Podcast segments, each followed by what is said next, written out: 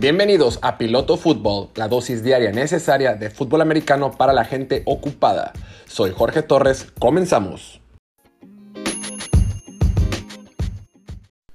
Hola, ¿qué tal? Bienvenidos a esta nueva edición de Piloto Fútbol, episodio número 65, edición de 24 de septiembre del 2021. Qué rápido, vamos. Ya el día de ayer inició la actividad de la semana 3 en el partido de jueves por la noche entre las Panteras de Carolina y los Tejanos de Houston, donde el equipo de Carolina ganó, digamos, no, voy, a decir, que cómodamente, porque sí tuvieron ahí sus momentos de incertidumbre, pero sí ganaron con claridad. Sin embargo, creo que esta victoria les vino con un, costo muy, muy elevado. Número uno, pues lo, evidente, se lesionó su corredor estrella, el mejor corredor, bueno, tendrás tu opinión, pero de los mejores corredores y los mejores jugadores de esta liga, Christian McCaffrey está fuera con una, lesión, en su muslo. Eh, estará, estará fuera, y cito, por unas cuantas semanas. ¿Qué significa cuántas semanas? Unas pocas semanas, no sabemos. Pueden ser dos, tres, cuatro, cinco, seis, siete, ocho semanas, no sabemos.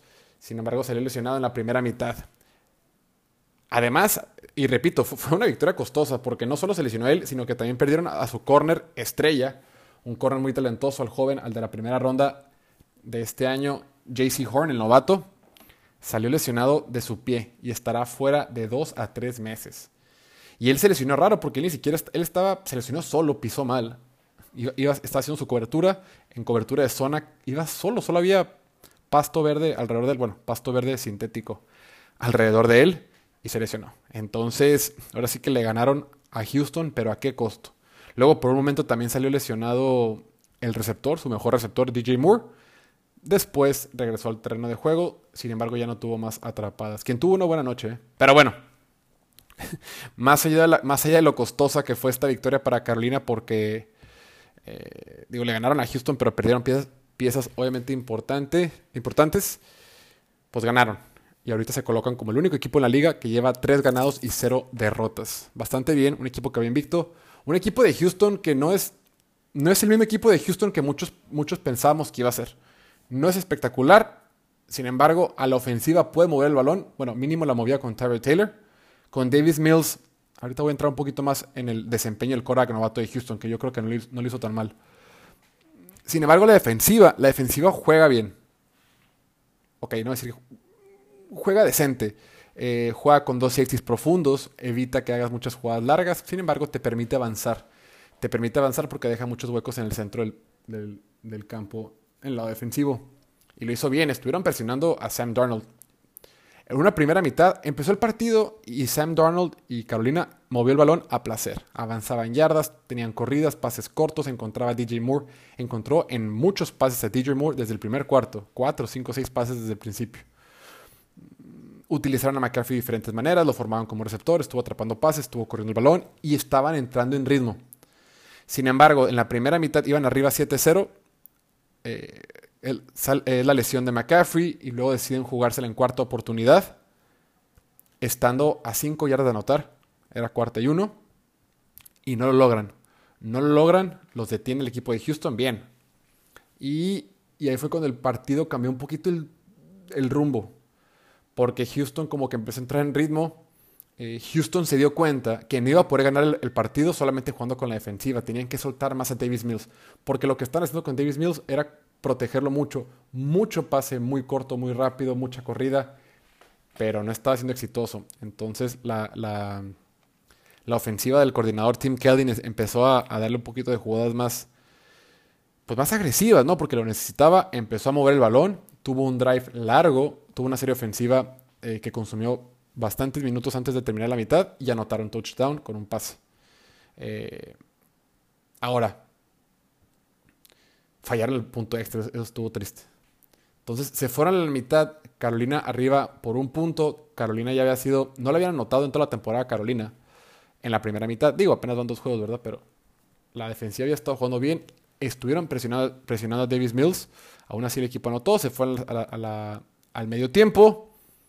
Y en, el siguiente, en la siguiente mitad, otra vez Carolina como que empezó a entrar en ritmo porque estaban como perdidos. Repito, desde que los pararon en cuarta y desde la lesión de Christian McCaffrey, el equipo estaba como un poquito eh, desconcertado. Empieza la segunda mitad Houston empieza a presionar. La línea ofensiva de Carolina no jugó bien. No voy a decir que fue un desastre porque no lo fue, pero no jugó bien. Ha tenido mejores días, o le hemos visto mejores días. Y Sam Darnold sacó el equipo poco a poco. Eh, mucho pase corto, empezó a mover el balón y poco a poco se fue consumiendo el reloj, anotando y hasta que eventualmente Davis Mills pues, le quedó muy grande eh, la situación, no era fácil y Carolina terminó ganando bien 24 a 9. Sam Donald en una buena actuación lanzó para seis pases mayores a, 20 yardas, no tuvo intercepciones, cometió pocos, no cometió errores en realidad, bueno, pocos detalles minúsculos. Eh, completó el 68% de sus pases, jugó bien, anotó corriendo. Y Carolina hizo lo que tenía que hacer, salió, ganó, se le complicó por unos minutos, pero ganó y todo bien. Detalles a mencionar de Carolina. La línea, la línea defensiva es de verdad, qué bárbaro. Cómo presiona Brian Burns y Hassan Reddick. El nivel que traen estos dos. Y cuando, y cuando el coordinador ofensivo Phil Snow manda presión, aguas. No, la verdad es que Davis Mills tuvo una tarea difícil. Y hay, que, hay que darle chance. Yo creo que el novato lo hizo bastante bien. Oye, tienes que prepararte para tu debut en la NFL en semana corta. Si las semanas, las semanas cortas se le complican a los quarterbacks con experiencia, los veteranos, Imagínate un novato que hace su debut contra una, contra una buena defensiva, con una ofensiva que es, híjole, mediana en el mejor de los casos. Entonces creo que hizo buena chamba, completó algunos pases importantes. A veces sentíamos que, se quedaba mucho con el balón, pero también le cuesta trabajo hacer las lecturas. O sea, tú estás parado en la bolsa de protección y tienes que leer a la defensiva y tienes que identificar a quién vas a atacar, ¿no? o, qué, o qué rumbo va a tomar tu pase, a qué dirección vas a lanzar el balón. Y eso toma tiempo y de repente estás parado en la bolsa de protección, tienes 2, 3, 4 segundos para tomar una decisión rápida. No, tienes menos, tienes entre 2 y 3 segundos. Y pues a veces se le complicaba, digo, es normal. Fue un inicio, un inicio difícil. Eh, pero bueno, la mala noticia, digo, la buena noticia para Carolina, vamos por partes. La buena noticia para Carolina es que ganaron y van a tener un, un pequeño descanso. Juegan dentro de 10 días contra los vaqueros de Dallas. Sin embargo, lo van a hacer sin piezas importantes, ¿no? Y por otro lado, Houston, pues no se les ve mucho por dónde. Este. Vamos a ver cómo reacciona Davis Mills. Ahora sí va a tener 10 días para prepararse para su siguiente encuentro. Va a poder entrar un poquito más en ritmo. La bronca es que le toca, le toca contra Búfalo. Le toca contra Búfalo y de visita. Entonces, pues probablemente lo pierdan el partido, se van a ir 1-2, 1-3 y después van contra, contra Patriots y así. En general fue un buen partido, me gustó lo que vi de Carolina, respondieron bien, la defensiva es sólida, la defensiva de Carolina es de verdad. Vamos a ver la próxima semana contra Dallas, que tiene mejor ofensiva que Houston. Sin embargo, eh, veamos cómo puede levantar este equipo mientras está fuera McCaffrey. La bronca es que no sabemos cuánto tiempo va a estar. Puede ser un mes, puede ser dos meses, puede que regrese hasta los playoffs. Quién sabe si Carolina pueda meterse a playoffs sin Christian McCaffrey, porque en general Sam Donald está jugando bien. Sam Donald luce cómodo, luce, como su mejor versión. Sam Donald nunca había ganado, nunca había iniciado una temporada con marca de dos ganados, cero perdidos. Ayer mejoró esa marca, ahorita va tres ganados, cero perdidos, ahí va. Veamos cómo se recupera. Pero bueno, hasta aquí lo dejamos con el tema del, del Thursday Night, del juego, del juego de jueves por la noche. Ayer salió, bueno, hoy en la mañana, fue, hoy en la mañana fue ayer en la noche. Fue hoy en la mañana, ayer en la noche salió el chisme. Este, ya en temas de noticias, de novedad de la NFL, se me hace muy interesante. Ayer durante la transmisión, reporteros ahí de Twitter, de la NFL, mencionaron que había la posibilidad de que para este año en la, ronda de comodín, en los playoffs, en la, ronda de wild card, ya es que el año pasado se expandió el número de equipos que pasan a playoff. Antes pasaban 6 equipos por conferencia y hacían un total de 12 eh, equipos en playoff. El año pasado pasaron 7 por conferencia. Entonces, en total pasaban 14 equipos a playoff y se le llamó un super, super wildcard weekend, o sea, super fin de semana de comodines, porque había tres partidos eh, por día, eran seis partidos en total. Porque ahora, el año pasado, el número uno y número dos de la conferencia descansaban. Bueno, hace dos años, perdón. Ahora con el nuevo formato solo descansa el primer lugar y los demás juegan. Juega el 2 contra el 7, el 3 contra el 6 y el 4 contra el 5.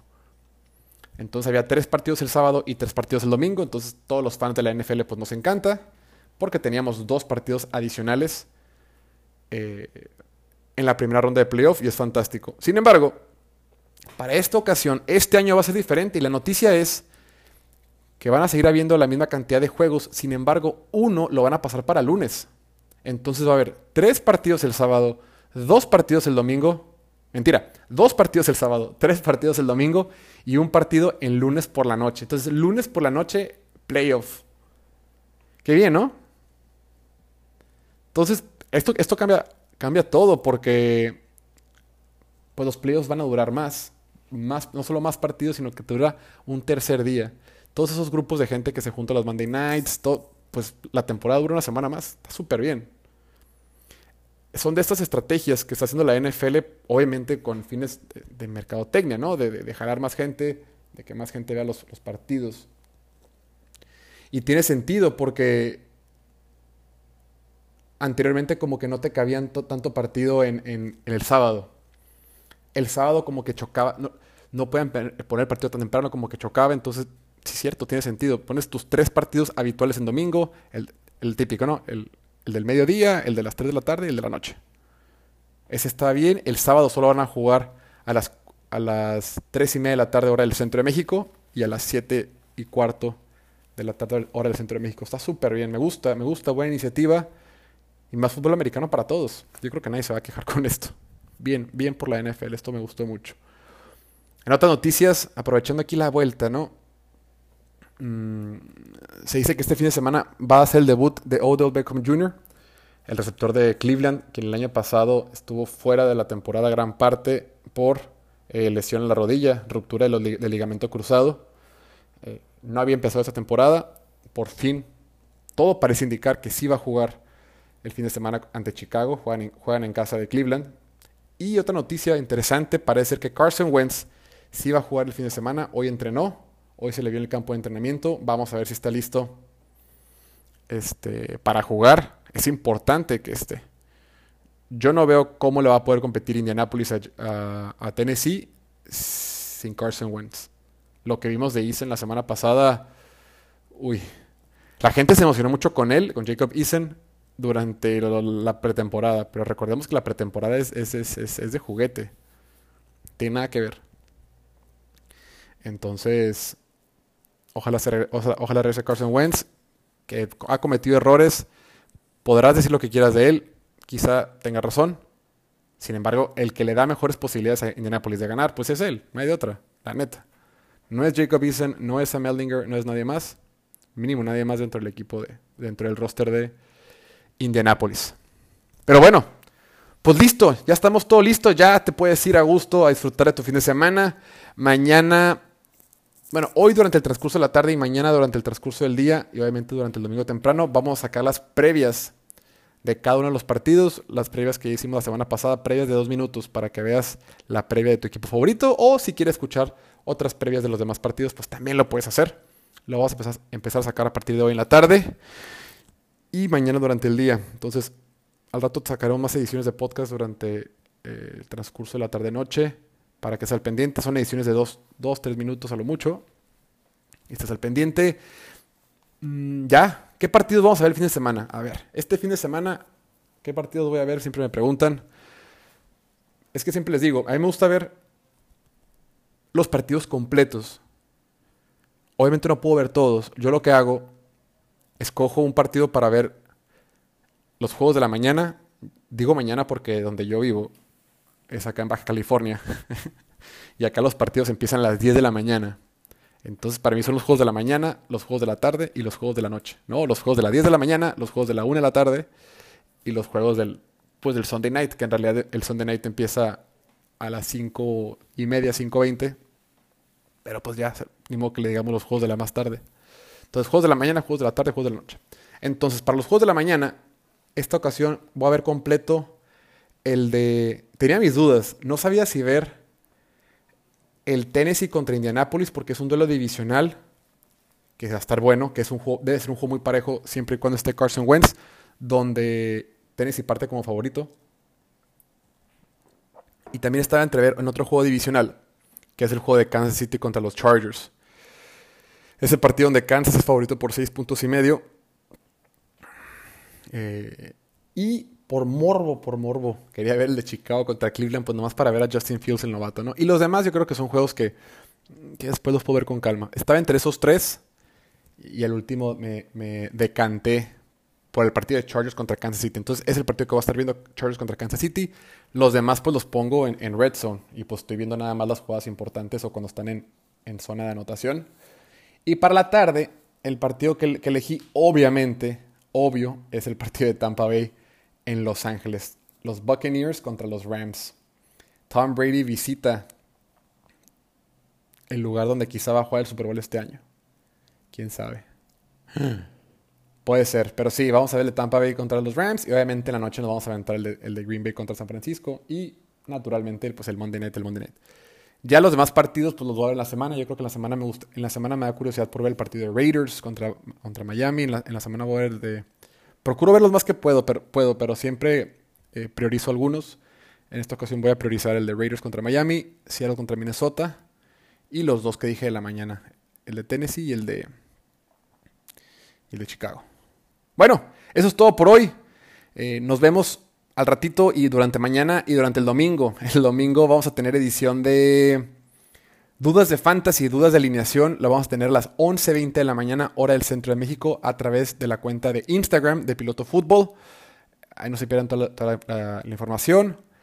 A las 10 y media de la mañana vamos a tener live a través de TikTok. Ahí no es para fantasy, ahí es nada más para cotorrea de la NFL, ver previos, ver dudas de, la NFL en sí, temas del deporte en general.